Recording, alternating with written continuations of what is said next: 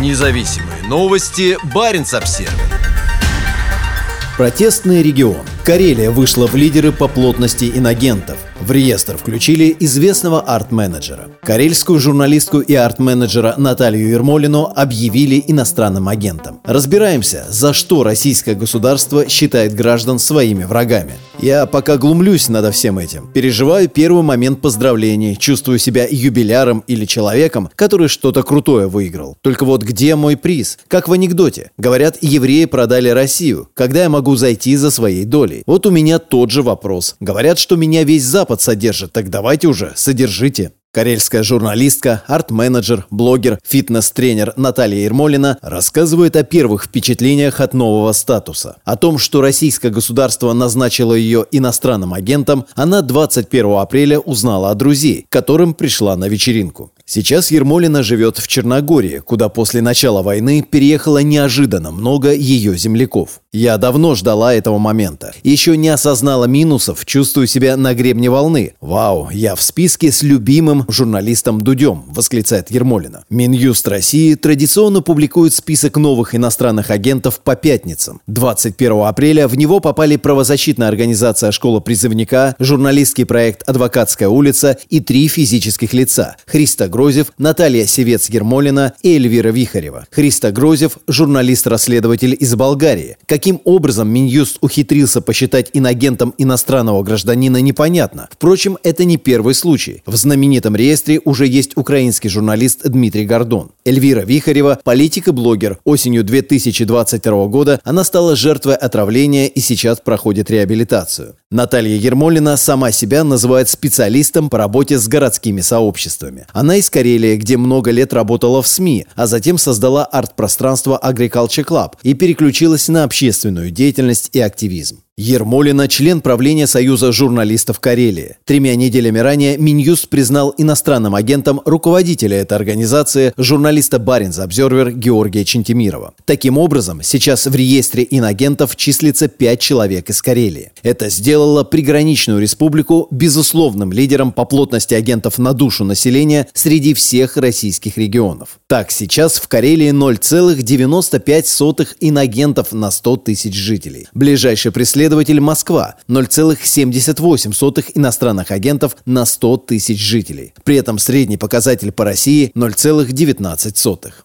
Протестный регион, объясняет эту статистику Наталья Ермолина. Мы все потомки ссыльных, которых еще цари высылали. В Сибирь гнать дорого, а Петрозаводск недалеко, и всяких непослушников отправляли к нам в Карелию. И они дали качественную поросль. Северные люди, они вообще самостоятельные, царя не знавшие. Карел сидит у своей лодки на берегу озера, и лодка его – столица мира, и никто ему не указ. И я тоже буду в своей лодке, где бы я ни находилась. Согласно Википедии, словосочетание «иностранный агент» означает человека, работающего на благо иностранного государства. Наталья Ермолина, однако, все свои силы тратила на то, чтобы сделать жизнь в Карелии лучше и ярче. Самым ярким ее детищем стало арт-пространство Agriculture Club. Ермолина создала его 8 лет назад. Там проводились лекции, мастер-классы, тренировки по йоге, читки пьес, выставки и презентации, концерты и кинофестивали. Клуб не ограничен никакими форматами. Днем там могут проводить выставку бездомных кошек, а вечером показывать артхаусный триллер. Этот культурный центр создавался с нуля и без чужих денег. Существовал он только на то, что давали сами горожане. я была одним из первых в стране с таким проектом, говорит Наталья Ермолина. Также Ермолина стояла у истоков фестиваля «Мой поэт». За 10 лет в нем приняли участие тысячи петрозаводчан, читавшие со сцены свои и чужие стихи, в том числе русскую классику. Например, 12 февраля вечер был посвящен стихам Максимилиана Волошина, Владимира Высоцкого, Александра Введенского, Высоцкого, Андрея Вознесенского, Александра Вертинского и Юрия Визбора. До сих пор существует городская арт-барахолка «Винтажный цех». Это не только место, где можно продать или купить старые вещи. «Винтажный цех» задумывался как хендмей и арт-фестиваль. Там проводили культурные мероприятия и регулярно собирали деньги для помощи бездомным животным. Еще один проект Натальи Ермолиной – 100 килограммов красоты. Он тоже появился около 10 лет назад. Я создала спортивную группу для девушек нестандартных параметров и для тех, кто считает себя каким-то не таким. У нас нет ограничений ограничений ни по возрасту, ни по весу, ни по здоровью. У меня имеются дипломы по пилатесу и функциональному тренингу. Я проходила обучение. Сейчас тренирую свою группу онлайн, рассказывает Ермолина. Можно предположить, что вся эта работа кем-то была признана противоречащей интересам российского государства. Однако Минюст пояснил, за что Наталью Ермолину признали иностранным агентом. Она открыто выступала в поддержку Украины, формировала негативное отношение к военной службе, проживает за пределами Российской Федерации. Ничего из перечисленного официально не запрещено. Более того, если проживание за пределами России всерьез считать одним из оснований для признания инагентом, в реестр надо включать сотни и тысячи детей российских чиновников и депутатов. Сама Наталья Ермолина практику присвоения инагентского статуса называет